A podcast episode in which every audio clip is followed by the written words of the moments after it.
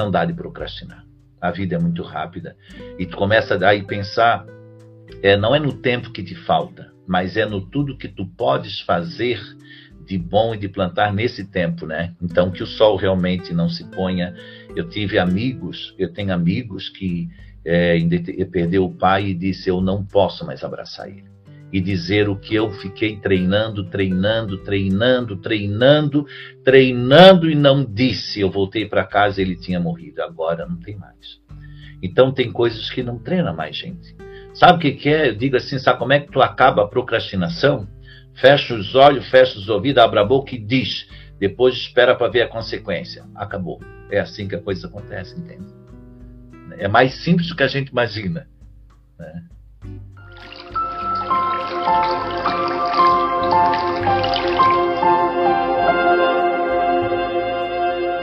Um pouquinho, né? Tipo, vem, vem, vem, Espírito Santo, transforma minha vida.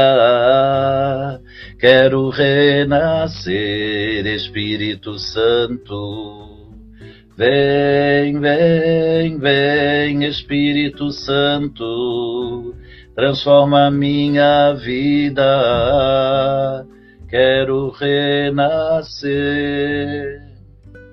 Esse canto eu nós estamos cantando nas novenas do Espírito Santo e, e não sei se nós percebemos que nós estamos numa evolução agora e sem ser final de semana agora no final de semana que vem nós vamos ter é, a ascensão de Jesus, né?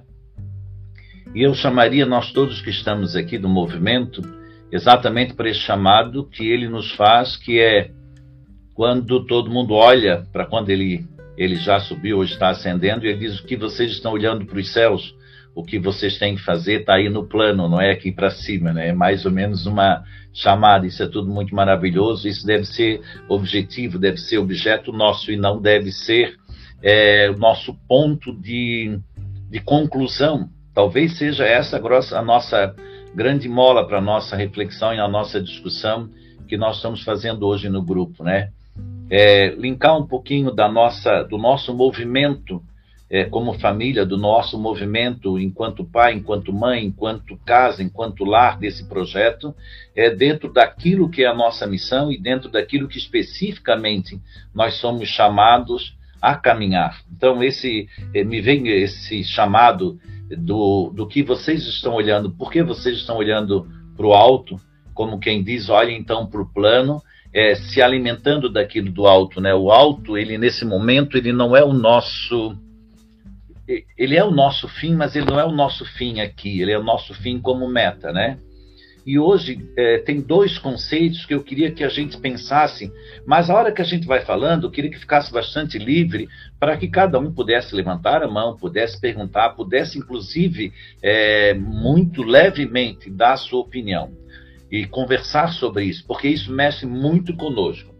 Eu sempre tenho dito que os temas que a gente vem discutindo, que é pedido dos grupos, ele é sempre um tema que ele, ele deve provocar em mim uma reflexão. E ele deve fazer com que eu tenha um sofrimento. Vocês já ouviram muitas vezes que quando eu sou chamado, nós, eu digo nós porque é sempre um chamado que Deus me usa como instrumento. É, não se tem a, a, a, a, presunção de que nós estejamos falando para vocês. Isso seria é, muito pequeno e muita soberba, e eu sei que isso não acontece, e é muito fácil de imaginar, porque quando a gente prepara alguma coisa que é para falar, a gente vai preparando o que a gente imagina e Deus vai introduzindo uma série de coisas naquele momento e é o que a gente pede que Deus é, chegue naquelas pessoas que estão ali com a diferença que cada um tem e o sentimento de cada um. Vejam, eu vejo aqui uma série de cenários de casas, de cenários de gente que, que, que estão nas suas casas, estão em algum ambiente e que estão sentados hoje para refletir. Como foi o teu dia? Como tem sido a tua vida? Como têm sido os teus obstáculos? E aí é uma coisa que dentro de cada um de vocês, se presencialmente eu pudesse sentir expressões faciais, pudesse sentir mesmo posição na cadeira, ou mesmo um semblante fechado ou não, é, da maneira online como nós estamos, então tem, tem maior dificuldade. Por isso que é, a maior dificuldade deve se revestir numa maior compenetração de cada um de vocês para olhar para si e perguntar o que tudo isso tem a ver comigo, certo? E fazer com que a gente faça essa reflexão. Os dois temas que nós vamos tentar discutir para chegar num ponto, olha só, eles são conceitos, mas devem nos levar a algumas reflexões e a um ponto. É a resiliência e a procrastinação, certo? Até acho que os conceitos todo mundo sabe. Ah, resiliência, procrastinação. Eu até fui atrás de um tubozinho vou mostrar para vocês. Esse é um tubo de cola. Né? Não vou fazer propaganda, não. Mas ele é resiliente. Ele é resiliente. Quer ver? Ó? Eu estou apertando, eu aperto, aperto, aperto, esmago e ele volta ao lugar. Isso é resiliência na física. Entende? É uma característica dos corpos de retornarem à sua, à sua situação normal. Isso na física. Mas o que é resiliência para nós, né? E o que esse conceito tem a ver comigo? Eu pensei muito o que é ser resiliente. Tem uma série de características é, do resiliente que a gente é, deve, deve analisar. O resiliente em si é aquele que consegue ultrapassar objeto, obstáculos. Ele consegue vencer obstáculos e ultrapassar os obstáculos. Ou ver os obstáculos com um olhar diferente. Esse é o resiliente. O que seria no nosso, no, no nosso papo, talvez, o, aquele que está sempre de bem com a vida. Isso às vezes a gente se confunde um pouco, porque eu posso não estar de bem com a vida em determinado momento. Ou eu posso estar de bem com a vida, mas estar tá passando uma situação é, delicada. Mas a resiliência que para nós, aí nós estamos falando então do cristão daquele que tem valor, ele tem um fio que ele vai sendo amarrado em outro local, que não é na física, entende? Que me faz ser resiliente, porque ele é amarrado em situações, ou em mensagens, ou em missões, ou em coisas que eu sinto que são muito maiores do que o campo mundo, do mundo e a física. Então eu me torno resiliente. É, até me veio um exemplo agora. Na Semana Santa, meu filho foi internado. Vocês sabem que eu fiquei quase que em estado de choque no primeiro momento e assim meio que embriagado, assim, sabe quanto leva um, uma grande de uma e eu sei que cada um de vocês está pensando nas suas situações que também enfrentam ou que vão enfrentar, porque inclusive algumas foram verbalizadas aqui. É, quando eu fui, eu, eh, me foi me, foi me passado a informação, é, não, ele vai ficar internado.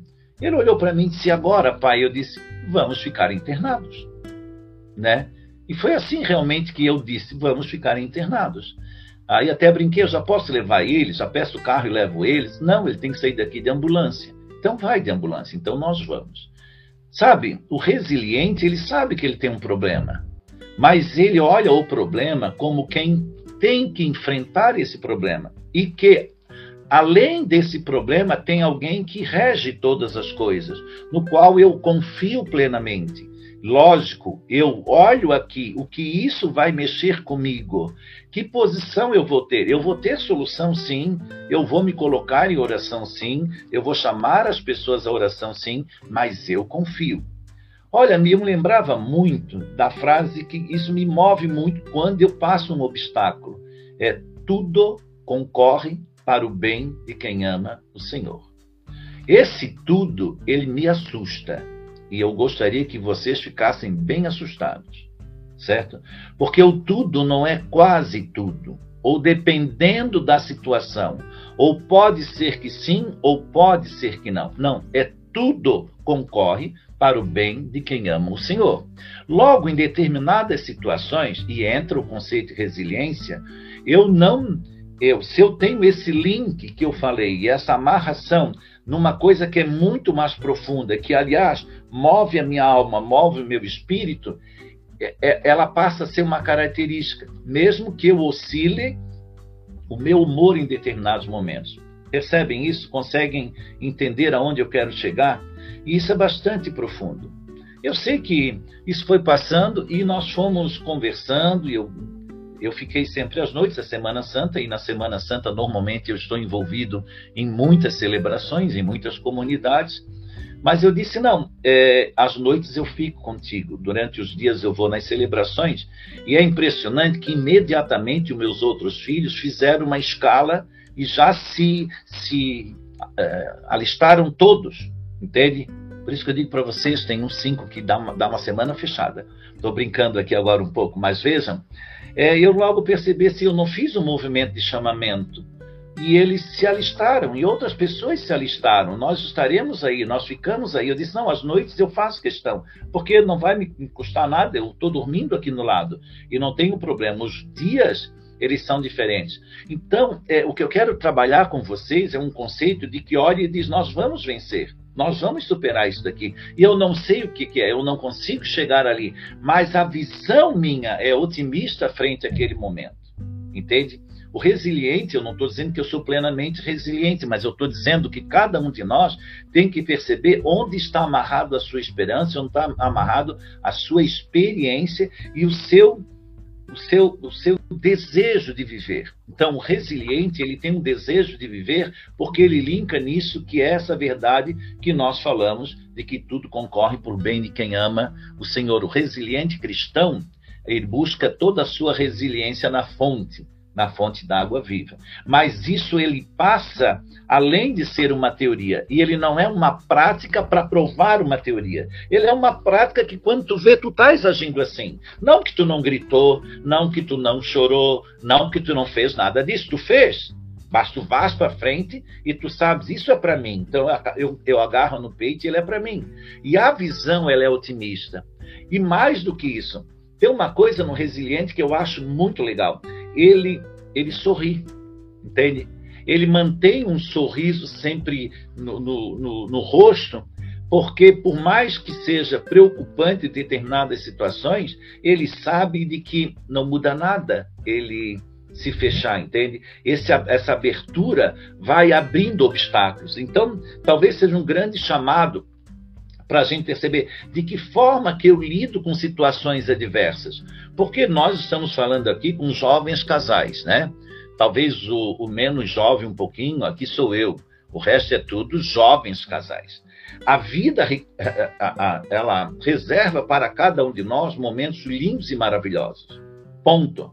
Mas ela reserva momentos lindos e maravilhosos que vão nos exigir, antes disso, transpor montanhas. Essa é a visão que um resiliente tem que ter. Percebe, eu, Joyce? É, tu vais transpor montanhas. Porque não é esperar que tudo seja planície, não. Então eu vou viver assim e o obstáculo me desanima de forma nenhuma. O obstáculo, ele vai estar ali, melhor seria em algumas situações que ele não tivesse, mas eu olho como uma forma de que eu possa me fortalecer. A minha visão do problema é diferente. Essa é a grande característica do resiliente. Ele persiste, né? Mais do que isso, ele acredita em si porque a força que vem dele acreditar em si, ela não vem em si, ela é bebida em outras, em outras questões e busca significados diferentes. Sabe, eu lembrei assim, quando chegou o terceiro dia, que eu está, nós estávamos internados, ele ficou internado nove ou dez dias, foi até pós-Páscoa, é, aí a médica entrou e disse assim: é, hoje a gente é, afastou toda a possibilidade de uma cirurgia na cabeça. Também ninguém me falou que tinha uma possibilidade de uma cirurgia na cabeça. Ora, de qualquer maneira, eu fiquei muito feliz, porque se eu já estava confiante ali, então eu disse: opa, é por isso que eu estava feliz, porque tinha alguma coisa que não ia acontecer. Mas também fiquei pensando, e se tivesse acontecido? Tudo bem, nós iríamos fazer. A, a, é, é, é, é, sabe, essa flexibilidade da, de adaptação, de adequação que vai nos levando. E vai nos levando não é porque nós somos especiais ou menos especiais, ou mais iluminado ou menos iluminado. É porque nós sabemos que nós somos transitórios. E nós sabemos que tudo aqui vai passar. Nós vamos passar de alguma forma. E eu, de alguma maneira, eu tenho que me colocar dentro desse, desse, desse projeto, desse conceito, dessa missão, como alguém que entende isso. Então, cada pai aqui tem que entender uma coisa com muita clareza. É, vocês vão ter momentos maravilhosos e muito felizes com seus filhos. Ponto. mas alguns momentos vão exigir de vocês uma musculatura espiritual bastante grande para enfrentamentos. E bastante grande. Vocês, mães, vão ter momentos maravilhosos com seus filhos, com seus maridos, com seu... tranquilo, isso está tá escrito, que foi para isso que nós fomos plenamente criados, entende? Só que eu tenho que ser claro, às vezes eu fico pensando, se fosse só isso, seria muito pobre. Sabe aquela parmaceira, né? Ah, é muito bom, eu teria uma vida. Não, tem essas inconstâncias no meu viver que vão me tornando mais precioso. Então, as, os movimentos que exigem do resiliente essa sua característica são exatamente esses movimentos que o tornam o que ele é. Conseguem perceber? Parece que é um nó, né? Parece que eu estou usando o mesmo tecido para fazer o nó explicar. Mas não, ele é assim mesmo. Porque vocês vão perguntar para uma pessoa sábia: o que te tornou sábio? Ele vai dizer os anos. Não foram os anos. Foram exatamente a posição com que ele refletiu os seus acontecimentos e de que forma ele concluiu e de que forma dali para frente ele olhou os fatos. Assim é o resiliente. Ele é sábio. Entende? Porque ele não se atém àquele momento. Ele, ele enfrenta aquele momento, ele tem uma visão de mundo diferente, ele é um ser positivo, mas ele aprende com aquelas lições e ele se toca para frente. Amém? Amém? É, é, qualquer um pode levantar a mão se eu conseguir perceber e, e, e qualquer dúvida e a gente está conversando com relações. Agora, gente, tem uma coisa que é assim, eu fico sempre pensando, e aqui se discute muito. É, às vezes eu paro e penso nas tempestades que atingiram a nossa casa ou nossa barca chamada família. E não foram poucas. Não foram poucas, foram muitas e elas chegaram em determinados momentos a serem profundamente pesadas, né, de mexer com estrutura assim bastante grande. Por outro lado, eu também paro e penso assim: nossa, como eu tenho para agradecer, sabe? é, é, tudo é um profundo agradecimento. É, pela superação, por poder perceber a vida diferente. Outro dia eu estava pensando, nós estávamos discutindo aqui na mesa, eu estou trazendo os exemplos, porque eu sei que vocês, se não vão trazer agora, vocês vão trazer daqui a 15, 20 anos, quando seus filhos tiverem família, né? E eles falando assim, ah, é, sobre a participação na celebração, sobre o Deus presente na vida, sobre como educar os seus filhos, porque alguns já têm, e como essa construção ela é importante. E eu fico olhando e digo, meu Deus, eles são melhores, muito melhores do que eu. E eu digo, que bom, que bom, né? É esse que bom, que tu olha a tempestade e diz, ela não passou. Eu sei que tem mais pela frente, mas que a gente já tem um bracinho um pouquinho mais forte e tem, senão não teria. O resiliente, ele percebe que existe um vento e uma força que ela é divina em alguns momentos para te tornar muito melhor. Entende? E ele capta isso. E mesmo que ele não capte, como ele é embasado na fé, aquilo ele vai que nem uma vaca louca, entre aspas, e vai vencendo e vai tocando lá na frente, ele respira e diz: Obrigado, Senhor. Eu sei que tu estava junto. Entende? É isso que eu queria chamar a gente a refletir sobre a resiliência aí. Sabe, aqueles dias que não está nada bem, mas tu sorri e diz: Eu vou levantar isso aqui, dar a volta por cima, sorrir mais e acreditar mais, olhar para dentro de si, buscar aquela luz que ilumina a tua missão, porque é aí que está marcado a nossa resiliência, entende? Eu fico pensando às vezes assim: Ai, assim, se fosse tudo muito monótono, eu te confesso que eu acho que eu já estaria assim meio cansadinho, dizendo, ah, essa porcaria não muda nada. Então, aquela coisa de que todo dia eu digo, se tem uma coisa que a minha vida não tem é monotonia. Graças a Deus, gente. Olha, eu vou dizer para vocês, tem hora que eu digo assim, ô, oh, breca um pouco aí, que agora eu queria um pouquinho de monotonia, pelo menos um ou dois meses. Mas não, às vezes não breca. E isso é muito bom. E pode não ser bom. Depende de ti. Entenderam?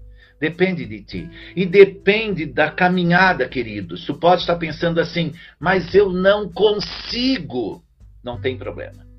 Se tu tens a, a, a consciência de que tu não consegue, eu quero te revelar que tu já estás conseguindo.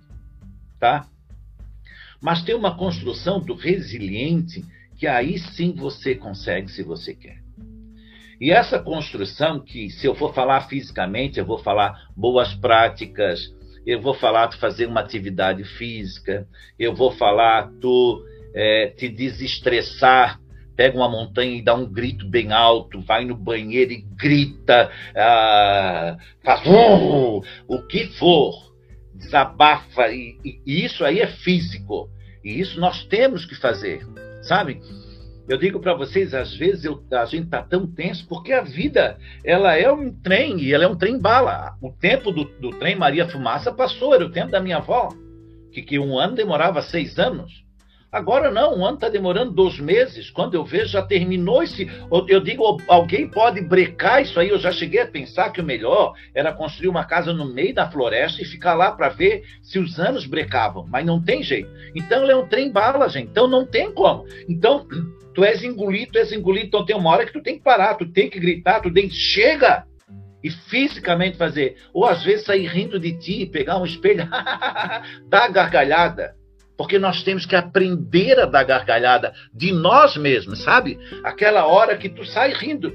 Sai um dia que tu tá daquele bem terrível, né? Aquele dia que tu, tu amanheceu tão azedo que a pessoa olha pro, a pessoa do lado olha para ti e diz: Jesus, isso aqui tá um vinagre. A melhor coisa é ficar quieto. Aliás, vou dar um conselho. Quando alguém amanhecer azedo, o segredo é não abre a boca até anoitecer de novo. Porque a pessoa vai cair num vazio tão grande, num vazio tão grande, num vazio tão grande, que ela briga com ela. E ela faz as pazes com ela e depois ela vem te beijar, te acarinhar e tá tudo mil maravilhas. Se tu atravessa o azedume, eh, tu pega tudo, tu ganha tudo ali. Esse exercício nós temos que fazer. E ele é físico. Eu preciso, a minha mente precisa. E confesso para vocês, às vezes eu tenho que fazer isso todos os dias.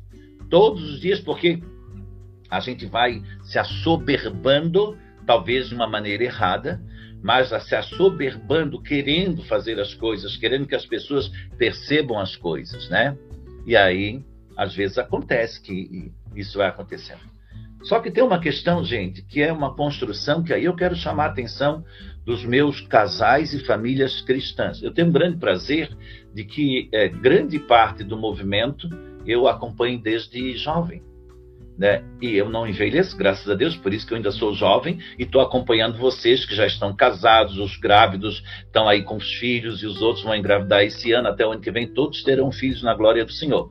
Mas vejam bem, tem coisas que nós devemos fazer pela nossa decisão que onde bebe a resiliência. E é a nossa construção que ela é espiritual, certo? E a resiliência ela bebe em algumas questões que nós temos que perceber aqui. Número um, Eucaristia. Resiliência bebe na Eucaristia. Número dois, celebração eucarística. Resiliência bebe na celebração eucarística. Número três, na oração. A resiliência bebe na oração. Número 4, eu trouxe só 950 trechinhos que fala aqui sobre resiliência. Calma que até meia-noite nós vamos ler todos pequenininhos. Resiliência, ler a Bíblia. Ou pelo menos, gente, eu tenho o hábito de mandar para algumas pessoas o evangelho do dia. Se tu ouviu o evangelho de, do dia, tu já bebeu alguma coisa. Número 5, a partilha, que ela é feita na casa de cada um de vocês. Número 6, é o diálogo que é feito na casa de vocês. Número 7, eu vou fazer 7, mas depois eu vou chegar a 70, 80, 90, 100, né? Eu vou falar na oração na casa, na família. Ora, eu vou primeiro olhar para vocês, depois não deixem escapar que nós todos olhamos para os nossos, para aqueles que têm e aqueles que estão no projeto dos seus. Eu não consigo construir um ser resiliente se eu não beber na fonte e se eu não trazer para a fonte agora, para a minha vivência, métodos que façam ele beber ali. Entendem? Eu vou explicar isso muito claramente para vocês. É, meu filho, não vou usar o exemplo, é, alguns dos meus filhos vão à missa diariamente. O pai deles não, certo? O pai deles vai em todas as obrigações, em todas as celebrações de final de semana, né? E todas as outras que pode é porque às vezes não concilia de todos os dias. Ele sim. O que eu quero dizer é o seguinte: outro dia, nós conversando sobre isso, eles disseram: como que o meu dia pode ser ruim? Eu começo de manhã cedo, já ouvindo coisas boas. Eu recebo a Eucaristia, que é o próprio Deus dentro de mim. Eu encontro alguns amigos. Dali eu vou para a minha escola, para o meu trabalho. Olha, gente, tem que dar tudo muito errado para que tu já não tenhas uma fonte de resiliência grande. Mas tem uma coisa que ela é maior do que isso. É tu pensar assim, olha que legal quando uma construção que tu fazes parte ou que tu fez absoluta questão de jogar toda a tua vida e a tua energia, ela começa o seu caminhar sozinho com modelagens, inclusive mais avançadas, ou com a sua característica diferenciada, entenderam? O que eu quero dizer com isso? A maneira que tu vais conduzindo os teus para uma resiliência, ou para uma fé, ou para uma crença na palavra de Deus, né? Do jeito que tu conduzir, tu vais, é, tu vais construir famílias e pessoas que com certeza irão mais fundo do que nós. E isso te traz uma profunda satisfação. Lembra o que eu falei da tempestade? Agora, quando eu olho para a tempestade, eu não olho para trás como lembra da dor. Não, como quem lembra de uma superação que não só contaminou a um, contaminou a muitos. Contaminou a muitos, entende? Então, inúmeras vezes, nós vamos juntos, nós seguimos juntos diariamente, no final de semana, para seguir esse rol de, que, de coisas que a gente tem que fazer junto e pode fazer junto, que nos tornam mais resilientes, nos tornam mais, mais conscientes e nos, nos tornam mais sintônicos com a nossa fé e com a nossa vida. Porque o que nós queremos, eu queria perguntar para cada um, o que cada um quer aqui? Quer ter uma vida feliz, entende? Quer ter uma vida leve, Agora, olha para cada um também e diz: por que, que ela não é leve? Gente, 80% quem bota pedra no pescoço somos nós. Né? Hipervalorizando questões que nós não deveríamos hipervalorizar. Às vezes até questões de relacionamento que se tu for analisar de uma lupa, como aquela que eu falei, se um ficar quieto o dia todo, no final do dia o outro chega à conclusão que era totalmente uma burrice. Então nós temos questões que nos tornam distantes, porque nós acabamos nos cegando e embriagando por questões que não devem ser levadas em consideração. O resiliente não, o resiliente, ele não ele não murcha, ele não tem pena de si, ele não é um coitadinho, ele não é uma vítima, entende? Ele cansa, cansa, ele sofre, sofre, ele entristece, entristece. Mas ele, ele tem um olhar diferente para a situação e ele se olha diferente para a situação. Então eu digo para vocês, com essas duas colunas de um olhar que é físico, porque nós somos corpo, nós somos um sistema e eu preciso alimentar este corpo aqui, porque isso também é dom de Deus. Amém? E eu preciso alimentar esse corpo com atividade física, com uma boa leitura, com um bom respirar, com um bom passeio, com uma boa interação com os meus. Mas tem um link de uma construção que ela é espiritual e que isso nós somos chamados a fazer por nós e pelos nossos. Quando eu trago o exemplo dos meus em algumas situações, eu não trago eles como exemplo, não, porque eles têm um monte de problemas a serem resolvidos, um monte de problemas, alguns dos quais eu não tive. Entende? Por isso que eles têm que beber da fonte diferente de quem os ensinou o caminho. Entenderam? Porque a realidade deles é outra e daqui para frente é outra. Mas queria revelar uma coisa para vocês. Eu tenho uma neta chamada Clara, que aliás ela é maravilhosa, é quase que uma assim, meu Deus, quando eu olho aquilo ali foi feito de tudo que tinha as porções boas, jogaram um pouquinho lá. Ela é minha neta, né, gente? Quando for de vocês, é a de vocês, né? Como são os nossos filhos. Mas a minha filha, desde que a teve, disse: o meu sonho é que ela seja totalmente de Deus. Tanto que eles vão, eles vão sempre à missa no Carmelo. E aliás, chega no Carmelo, ela voa para o colo das irmãs e vai lá para dentro do Carmelo e se deixar ela não sai. Aí ela diz: Ah, se ela for uma carmelita, meu sonho está realizado. Eu sei que no coração de muitos pais, muitas mães, dizem Ah, eu não quero.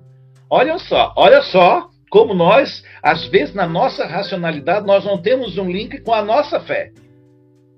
E eu digo para vocês porque foi a primeira percepção que eu disse: Meu Deus, Ana, é isso que tu desejas, é isso que eu mais desejo. Mas o caminho é dela e a decisão é dela. Mas tem uma coisa, gente, que eu queria dizer aí para os novos pais. A programação que houve, ela é direcionada e não é que ela é excluída do mundo. Não. As músicas que eu tenho, uma do Sansão, que eu acho o máximo, que tem na canção nova, que são cantigas de criança do Sansão. E ela chega e diz: Eu quero o Sansão. Eu disse, não, a tua hora de ouvir o Sansão não é agora. Agora a tua hora é depois de ouvir o Sansão. Que ele venceu lá o Sansão da Bíblia, a historinha toda. E aí eu vou percebendo assim: nós não ensinamos os nossos a beber nessas fontes. Então, tem muito da pureza que eu queria que os meus filhos tenham, e eu acabei não linkando essa pureza. E olha, é pelos canais que eu tenho hoje, é pelo celular, é por a coisa. Então tem coisas que são muito legais. Eu estou falando de um ser de um ano, um ano e alguns meses, sabe? Que aí diz assim, então 13 de maio nós vamos então rezar para Maria, para mãezinha. Ela bota as mãos assim. E pronto. Eu acho maravilhoso, pelo menos a sintonia com isso tem. Essa é a questão da construção. O resiliente, ele constrói para si, mas ele constrói para o outro. Ele sabe como essa construção vai sendo. E, queridos, quero dizer para vocês, ela tem que ser uma construção leve. Ela tem que ser uma construção de adesão e não uma construção de imposição. Porque a imposição ela vai explodir em algum momento. Então, são discussões que a gente tem feito com bastante constância. E, né, e, e até faço agora para vocês, e vocês veem, nós estamos na linha da resiliência, mas nós puxamos um monte de conceitos, porque são esses que Deus quer que a gente, que a gente perceba. Você, ele segue a resiliência que bebe na tua missão e, e bebe na tua certeza de onde tu vas, pela regra ou pelo amor? Essa tem sido uma discussão que a gente tem feito muito em casa. E eu tenho dito, eu só acredito naquilo que é feito pelo amor. E pelo amor, as regras elas se estabelecem, porque eu sei que pelo amor algumas coisas não me são é, cabíveis e necessárias, entende? Mas a regra em si, puramente, ela é pobre. Entenderam o que eu quero dizer? Então, esse é o primeiro chamado que eu queria fazer nesse contexto mais amplo do resiliente. O resiliente, nossa, ele, ele, ele olha para a vida sabendo, eu estou aqui passageiro, eu não sei por quanto tempo, mas eu quero contaminar as pessoas com que eu estou vivendo, de uma certeza e de uma esperança que não cabe em mim, entende? E que tem uma, ela é concreta, ela não é abstrata, isso é concreto. Quando eu falo de oração, pai e mãe, é uma oração que tu vais fazer com teus filhos de uma maneira tão estruturada que vai refletir uma imagem e vai refletir uma ação prática, né? Eu posso ter filhos de 30 anos, eu não vou dormir sem beijá-los. Mas eu beijava quando tinha menos de um ano e rezava o Santo Anjo quando tinha menos de um ano. Isso não é mérito. Isso são graças que tu vais enraizando na alma de, da, da, das crianças. Eu estou falando isso porque me vem forte que vocês são, são pais tenros e alguns já um pouquinho mais de caminhada e outros que serão pais dentro de alguns meses, não precisam ter dúvida disso, certo? E, e, de uma forma muito clara isso vem. Então é isso, eu quero esse projeto, sabe por que, que eu quero esse projeto? Porque é tão maravilhoso o que eu sinto e o que eu sei que está reservado para mim, que eu quero que isso passe para aqueles que vão estar sob a minha condução e orientação pela graça de Deus. Entenderam? Aí tudo muda. Aí tudo tem um link. Eu escorrego, eu brigo, eu chego esbravejado às vezes. Eu chego. Hoje eu estava um pouco preocupado com isso tudo, turbulento. Aí um chega e diz assim: poderias baixar um pouquinho, aliviar um pouquinho, respira um pouco, porque tu estás contaminado por lá. E eu me toco, realmente eu estava. Se ninguém me puxa para baixo, eu vou continuar contaminado e acabou a história, sabe? E isso é muito bom. Isso não é ruim, mas ele é bom quando eu sou resiliente para as coisas e para a vida. Amém? Captaram? Perceberam? E eu sei que Deus deve estar estraçalhando as entranhas de vocês agora. E é para isso que ele me botou aqui, só para estraçalhar. Perfeito? Mas vejam, tem um segundo conceito que ele também mexe muito conosco, que é procrastinação. Eu acho essa palavra já horrível. O nome já é horrível, né? É, o conteúdo, então, ele é tenebroso. Porque procrastinar não é deixar para amanhã o que pode ser feito amanhã. Por exemplo, eu estou cansado. Eu não vou procrastinar algumas coisas hoje à noite ainda, porque se eu não fizer hoje à noite, eu sei que amanhã o trem passa em cima de mim. Então, isso não é procrastinar, então eu vou fazer. Mas eu poderia dizer, cansei, aquela coisa eu vou fazer amanhã à noite, eu posso fazer amanhã à noite. Não é procrastinação. Procrastinar é eu deixar o que eu devo fazer para depois. Pode ser até tomar esse gole de água que eu vou tomar agora, tudo bem. Mas pode ser uma coisa que eu deveria ter feito e não fiz. Certo? A procrastinação, ela começa a ser um peso tão grande que tem pessoas que não conseguem fazer nada no tempo certo e fazem tudo depois no afogadilho. É aí depois é, é uma, um turbilhão, mas ele é um turbilhão físico, psicológico, mental, espiritual, organizacional, familiar, social, porque explode todo mundo junto. Entende?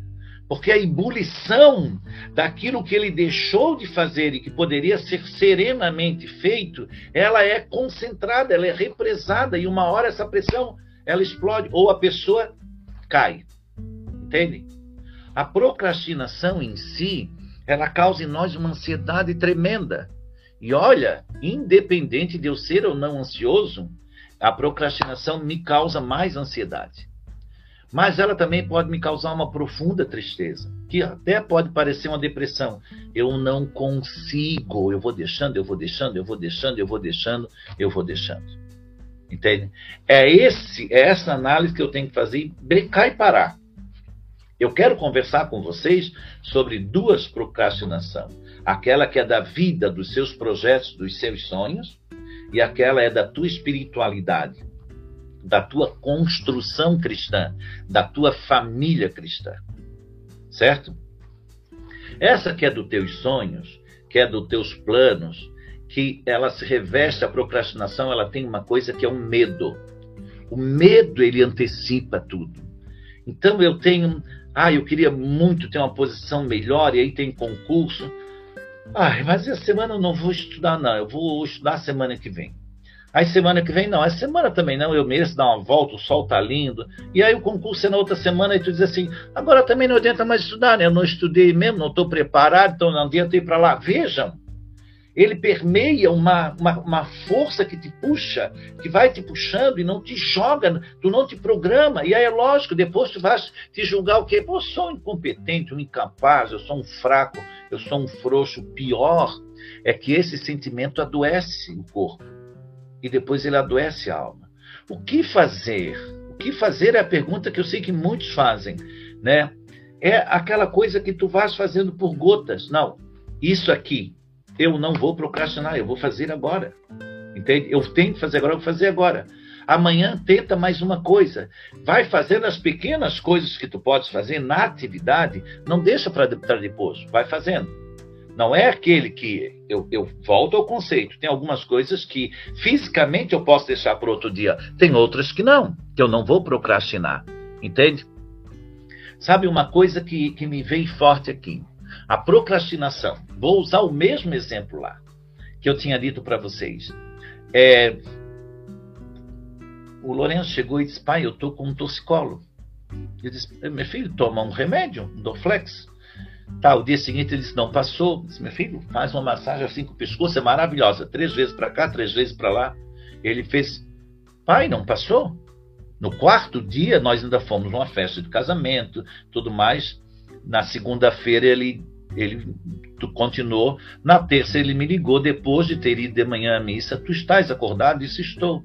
Me leva no hospital, que eu não dormi nada essa noite de dor. Eu procrastinei uma semana para ouvir do médico assim: mais uma semana não era para cá que você ia trazer esse ser. Percebe?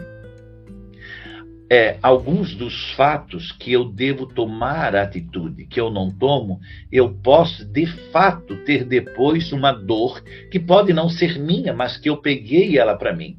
Entende? E é isso que a gente tem que estar tá percebendo. É o beijo que tu não deu, é a flor que tu não trouxe, é o boa noite que tu não deu, é o abraço que tu não deu, é o perdão que tu não deu. Eu procrastino, inclusive, sentimentos. É o encontro que eu não fiz. Sabe, gente? Isso não dá de procrastinar. E isso não tem por que ser amanhã. Agora é lógico, tem coisas profissionais que eu às vezes tenho obstáculos e, e dificuldades que eu vou meio que empurrando de barriga, mas tem uma hora que eu tenho que dizer. Né? Uma vez me convidaram para dar uma palestra para 500 pessoas, eu disse, não vou. Eu dou palestra para 50, 60, 100 no máximo, não vou para 500 pessoas e muito mais para um tema que era ligado à saúde, porque vocês sabem que eu sou da área da saúde. Depois eu parei e disse: ah, mas se eu não enfrentar uma plateia de 500 para falar sobre saúde, eu nunca vou enfrentar uma de mil. E eu quero enfrentar a de mil. Então eu vou enfrentar a de 500. E eu fui. Entende? Mas eu perguntei para uma pessoa assim: como é que eu vou fazer? Porque eu vou chegar lá e, meu Deus do céu, e ali eu sei que tem doutores, tem um monte de coisa. Olha só, eu, olha só o que faz a procrastinação ou procrastinador. Ele começa a buscar justificativa para correr e correr por cima ainda. Ele quer sair bem. Como se o que ele foi chamado para falar, ele tem filtro, então tem que ser falado só para baixa ralé, entre aspas, né? E não, aí ele diz: sabe o que tu faz? Olha para lá e olha como se fosse tudo uma roça de repolho. Ou seja, é tudo igual e ninguém fala, só as cabecinhas. E fala tudo que tu tem que falar. Ah, depois de uma hora e meia, meu Deus, magnífico, magnífico. Ora, não era obra minha, mas eu não eu, se eu tivesse procrastinado, até hoje eu estava esperando qual teria sido a sensação. Então, tem situações que cada um de nós aqui está percebendo, porque está ouvindo, está pensando: olha, eu já fiz isso, ó. Tem uma hora que tem que dizer, breca. Não, essa é aquele, ah, tem que, eu tenho que me jogar ali, eu vou me jogar. Não, calma, tem uma, uma a razão, tem a capacidade, tem aquilo que eu posso fazer. Então, isso vai no dia a dia. Sabe uma coisa? É, vocês sabem, a minha mãe morreu dia 4 de dezembro.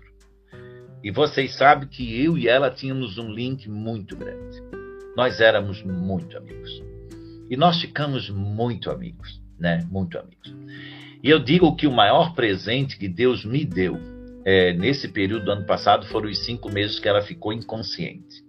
Não inconsciente totalmente, ela ficou imóvel na cama e ela às vezes mexia a mão raríssimas vezes abria os olhos e sempre me ouvia, isso eu sabia, e os meus irmãos também. Então eu passava todos os dias, ia ali, falava com ela, beijava, cheirava, falava e ela segurava na mão bem firme. Quando dizia, mãe, eu tô indo, ela apertava mais ainda. Ô oh, mãe, mas aí tu tá jogando pesado comigo, hein? Porque eu sou obrigada a ir, mas eu volto depois, deixa que eu vou vir, beijava, beijava, beijava, ela largava a mão. Queridos, é, todos os dias e muitas vezes cansado, sai, eu acho que hoje eu não vou. Disse, não, eu vou. Eu vou, sabe por quê? Porque tem uma coisa que vai me fazer nunca mais esquecer e nunca mais é, deixar de perceber a riqueza daquele momento, a grandeza daquele momento. E esse, esse, ato, ele não é um ato de fazer um bem a ela, é sim um ato de fazer um bem a mim, que está disponível e às vezes nós não acessamos, sabe? Mas chegou no dia, numa quinta-feira, numa sexta-feira. De quinta para sexta, então alguém me disse: Olha, eu acho que ela não está bem. E eu não queria ouvir isso. E eu dizia para a pessoa: olha, estando ou não estando bem, eu tenho muita consciência como é que é, e eu vou lutar até o último minuto, se tiver que andar na NASA, eu for, etc e tal. Mas eu chamei todos os meus irmãos, os meus sobrinhos. A mãe tem oito filhos, ela deve ter trinta e poucos netos. E eu disse para eles: cada um vai entrar no quarto, que era na casa dela, e que nós fizemos muito bem, e vai lá dizer o que pensa dela. Mas vai lá é, limpar a história. Se tu tens diferença com ela, vai dizer: Eu vim aqui te pedir desculpas por isso, por isso. Mas eu também vou te desculpar. Né? Hoje eu vou te dizer que nós estamos zero a zero, tu podes ir leve. Gente, foi uma situação lindíssima. Não procrastinada, numa sexta-noite, certo? E eu vi depoimentos, por mais que eu, eu, cada um entrou individualmente, eu ouvi depoimentos que vão me, me levar, é, a, eu vou levar a vida toda na minha consciência, no meu coração. Tudo bem, quando chegou muito tarde, é lógico que antes disso, é, a gente foi lá, eu e meus irmãos, e nós temos uma mãe, nós fizemos uma grande, um grande é, teste, um questionário sobre a Mônica sobre a Mônica mulher, sobre a Mônica mãe e sobre a Mônica esposa. Valia de 0 a 10. Agora eu vou dizer, mãe, eu fiquei assustado quando eu vi o resultado. Tu ganhasse 10 de todo mundo. Ninguém te deu 9,5. Ah, tu tens que ser bem muito boa mesmo, hein? Mas nós viemos aqui rezar contigo, como tu ensinou, né? E dizer que nós aprendemos. Aí a gente deu as mãos os oito homens e ela fez assim, com os olhos fechados até assim. Abriu os olhos, seguiu os oito, fechou os olhos. Entende? Vejam, tem procrastinação que não tem amanhã. Tem momentos que é hoje. É esse hoje que nós temos que perceber. E aí, mais tarde, eu olhei e disse: Eu sabia que quem tinha que dar autorização era eu. Eu sabia. Por isso que eu não dava. Entende? Não dava. Mas eu disse: Chega. Aí chegou umas onze e meia da noite, eu rezei a oração é, da despedida que nós temos no, no Catecismo Católico. E eu disse para ela: Vá em paz, né? Pode ir em paz, nós cantamos, rezamos, e alto eu disse: Vá em paz. E o meu irmão disse no outro dia: Tu não percebesse, ela automaticamente ela serenou todas as ruguinhas delas alisaram, parecia que tinha sido feito plástico, ela serenou. Eles foram dormir. E, na madrug... e, e quando foram dormir, disseram assim: Ah, eu vou dormir de mãos com ela. Aí o cara, o cuidador, disse: Não tem lugar. Tu amanhã não vais te mexer. Disse, Meu Deus, ela virou um monte, de no... um monte de noite comigo na, na cama. Eu lembro que ela virou de noite. Eu fazia xixi na cama, ela trava meu calção e ela me protegia e protegia a todos. Quanta noite, em claro, eu vou ficar, porque eu vou ter noites para dormir. E aí eu peguei, ela estava assim de lado, eu peguei a mão dela e segurei, e botei a mão, a cabeça assim na barriga e nós ficamos. De repente, ele disse assim: Ah, eu vou encostar então estou fazendo, pelo menos as pernas tu estica. E eu estiquei as pernas fiquei a noite toda de mão. Eu pensei assim: quando eu tiver para morrer, o que que eu quero? Eu pensei, queria muito que alguém me desse as mãos. Eu queria, é o meu desejo, porque eu acho que é mais leve, né? Já pensou, tu tá com uma pessoa na mão, parece que tu vai junto. E se alguém vai junto é muito melhor, né? Aí ela dormiu a noite toda, e tanto que eu acordei sete meses. Ô oh, mãe, tu estás fazendo gozação comigo, porque eu aqui preocupado, e tu tá muito bem, obrigado, né? Resumo. Eu saí para tomar banho, meus irmãos todos foram embora tomar banho. Aí eu voltei e disse: agora só dá um banhozinho nela e troca ela de fralda e bota ela nessa posição que eu vou aí. E eu não ficava no quarto, porque ela nunca queria que nenhum dos filhos estivesse que a visse trocar de roupa. Assim que eles trocaram, quando foi botado de lado, ela morreu. Sabe? É, ela não queria que também nenhum deles é, presenciasse, nem mesmo eu que estava na porta. Então fui, lógico, fui lá, beijei, abracei e disse: Cristo te chamou, ele te receba, minha linda. Meu coração sempre vai estar no teu e o teu coração eternamente no meu. Dizer isso para dizer tem procrastinação que não tem volta, queridos. Tem o beijo que eu não dei, eu não dou mais. Tem o perdão que eu não dei, eu não dou mais. Tem a construção que eu não construí, eu não fiz mais. Tem o diálogo que eu não fiz, eu não fiz mais. Casais, tem aquela noite que vocês têm que tirar para vocês e sair, que apesar de serem pais e filhos, vocês têm que se olhar, vocês têm que se namorar e sair, se construir, e vocês não fizeram, isso não tem mais. Aquela que não fizeram no mês passado não volta mais. Quem sabe é desse mês ainda dá tempo. Mas as que vão passando não voltam mais. De sorrir mais, de ter mais, mais leveza. A, a vida tem responsabilidades, ela tem construções, ela tem preocupação, tem, mas tem algumas que não voltam mais. Bota leveza nisso, né? Caminha na beira da praia, se namora na beira do mar e tomara com a onda molhe vocês, porque sai tudo correndo, rindo, para dizer como era bom, como era o nosso primeiro sorriso, como era bom, como foi o nosso primeiro abraço como era bom quando a gente se encontrava e sorria. A vida vai nos tornando petrificados. Não te petrifica, sorri mais, mexe a bochecha, não procrastina essa coisa que é de graça e que torna o teu ambiente iluminado, que torna o teu ambiente leve.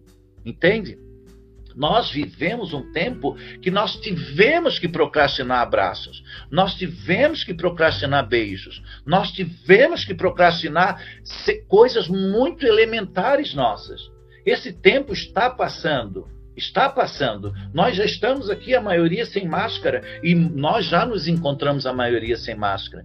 E aí é uma pergunta que vem: e tu, o que estás fazendo agora? Saísse para correr, para abraçar todo mundo que tu não abraçou? Ou está só lamentando aqueles que tu não vais abraçar mais? Porque alguns eu não vou abraçar mais, porque eles não estão mais ali.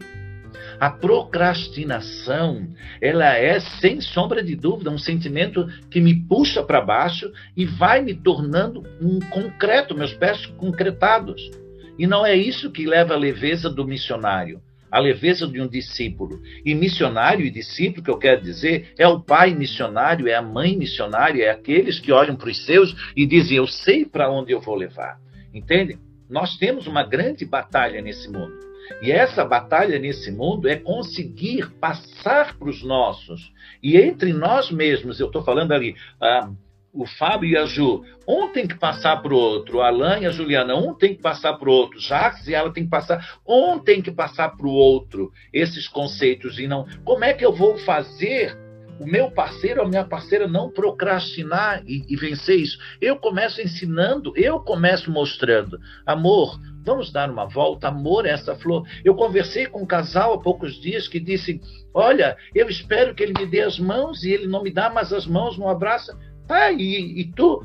Mas eu espero que ela me dê as mãos e que me abrace como antes, mas não faz. Nós saímos e quando eu vejo, está na frente cada um. Tá, o que vocês estão esperando que não dão essas mãos, vocês dois, e que não se abraçam agora? Aí deram as mãos, abraçaram e saíram os dois rindo. Eu digo, meu Deus, mas que coisa! Entende? Procrastinar essas coisas não dá mais. Entende? É o cheiro que tu quer dar. Aí não devo, porque aí ele me disse uma coisa hoje de manhã que não era bem aquilo, aí também já vai ficar seis dias. Ah, tá, tu perdeu seis dias de tudo que era bom. Entende? Não é assim. Entende? Não é assim. Porque não é essa rudeza. O mundo já tem sua rudeza. Sabe, Joyce? Já tem sua rudeza. Nós não precisamos botar mais uma pá de cimento ali em cima. Então, é que eu digo, tem sentimentos que eles, eles vêm de onde eu bebo. Para onde vais levar a tua família? Qual é a característica e o adjetivo que tu queres quando tu fores chamados na hora derradeira? Isso eu tenho pensado muito. A hora derradeira. Ontem, essa semana eu estava falando com uma amiga. Eu acho que a minha hora derradeira, eu acho, tomara que seja, vai ser um suspiro bem gostoso. Vai ai, Olha, ainda bem que chegou, porque vou dizer uma coisa para ti. Eu estava até querendo ver como é esse lado aí, eu vou já.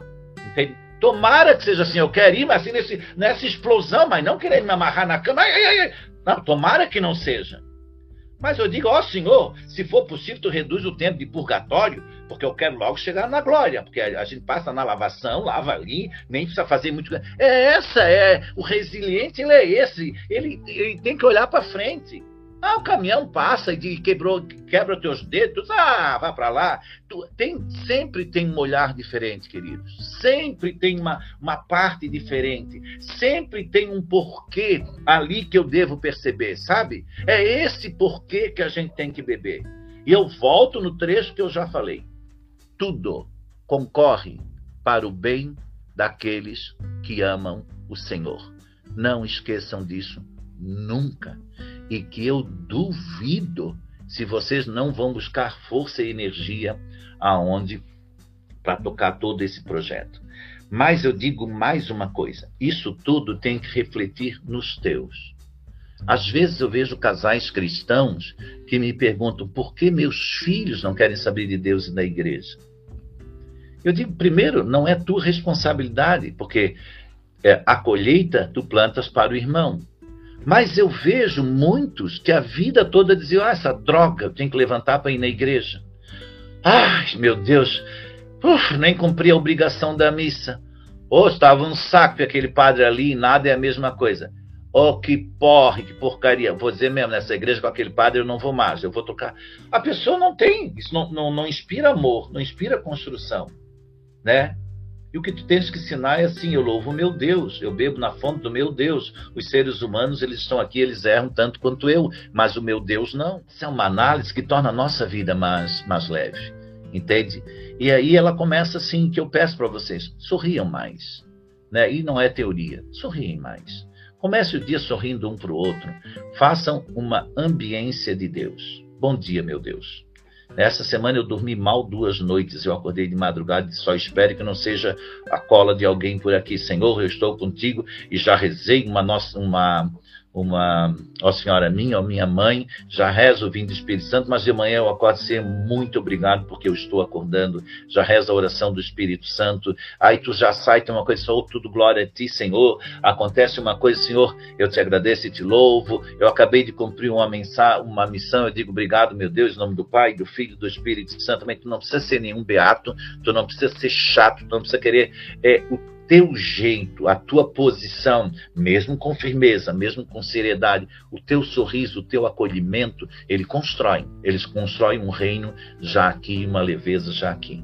Então, sejamos sempre resilientes, apesar de todas as dificuldades da vida. Não procrastinemos aquilo que nós não devemos procrastinar, principalmente as coisas relacionadas aos nossos amores, à nossa casa, aos nossos filhos e aos nossos relacionamentos. Conflitos pessoais não deixa para amanhã para sentar e limpar. Não passe uma noite sem limpar os conflitos pessoais. Não passem, porque a segunda noite ela é muito pior. E aí tu vais perdendo coisas que pode ter sido naquela noite, tu não sabes o dia seguinte entende? Vê os métodos para conduzir a tua família dentro desses conceitos de resiliência, de fé, de profunda conexão com a tua missão de pai e de mãe, com os teus. É muito leve, sabe, gente? É muito legal que eu digo para vocês e tem muitos instrumentos que dá de fazer isso tudo com leveza e com bastante tranquilidade. O meu maior desejo para cada um que está aí é quando chegar lá nos 80 anos, que vai demorar bastante, né? Olhar e olhar os seus e os seus começar ainda a dar lição para vocês e dizer, olha, vocês deviam fazer mais assim, vocês ainda tá assim, tá muito longe, e vocês olhar e dizer assim, bem ou mal, né? Com todas as minhas deficiências e fraquezas, eu consegui trazer a minha turma e hoje a minha turma é uma turma de Deus. Isso eu não posso procrastinar, tá certo? Porque isso é eterno e a eternidade dessa ação que cada um de vocês vai fazer, ela vai ultrapassar todas as gerações para frente. E talvez a força que você, homem, e você, mulher, coloquem, força com leveza nessa missão, nesse ensinar, nesse falar, nesse sentir, nesse refletir, vai chegar até a quinta geração aí para frente. Eles nem vão saber quem é a Ananda. Eles nem vão saber quem é a Juliana, quem é o Alan. Não. Ah, diz ali que ele foi meu pentaravô, mas essa gente eu não conheci. Mas dependendo da nossa ação, vai contaminar até eles, tá bom? E não precisa ter dúvida que no meio outros se levantarão e vão contaminar mais cinco gerações para frente. E vocês sempre vão ser lembrados, sabe como? Como aqueles que, sem sombra de dúvida, ajudaram a construir o reino de Deus. Eu termino dizendo a frase: que os homens acreditem em mim pelo que tu fazes. Porque o tempo de eu falar com os profetas diretamente passou. Né? Depois que eu enviei o meu filho, é cada um daqueles que ouviram e sabem o que ele falou passa a ser profeta no seu meio, na sua casa e com os seus. Essa é o laço que amarra toda a nossa resiliência todo o nosso sorrir, todo o nosso caminhar, toda a nossa fé e toda a nossa certeza de que nós estamos indo no caminho certo. Tá bom, gente? Um abraço e boa noite para vocês.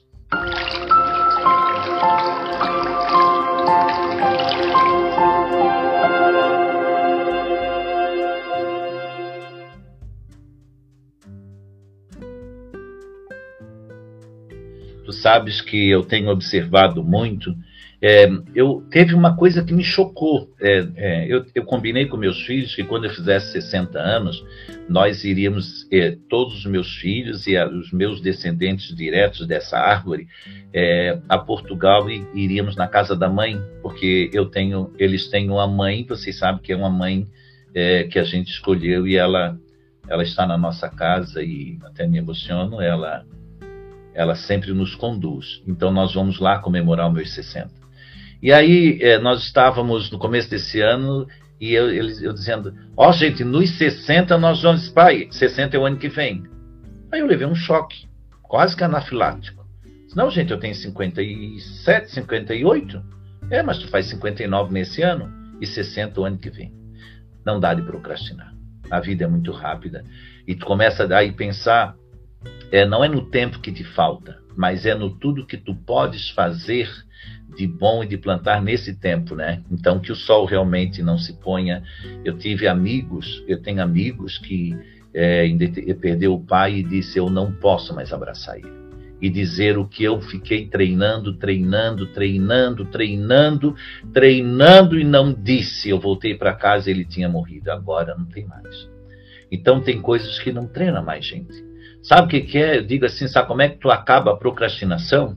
Fecha os olhos, fecha os ouvidos, abre a boca e diz. Depois espera para ver a consequência. Acabou. É assim que a coisa acontece, entende? É mais simples do que a gente imagina.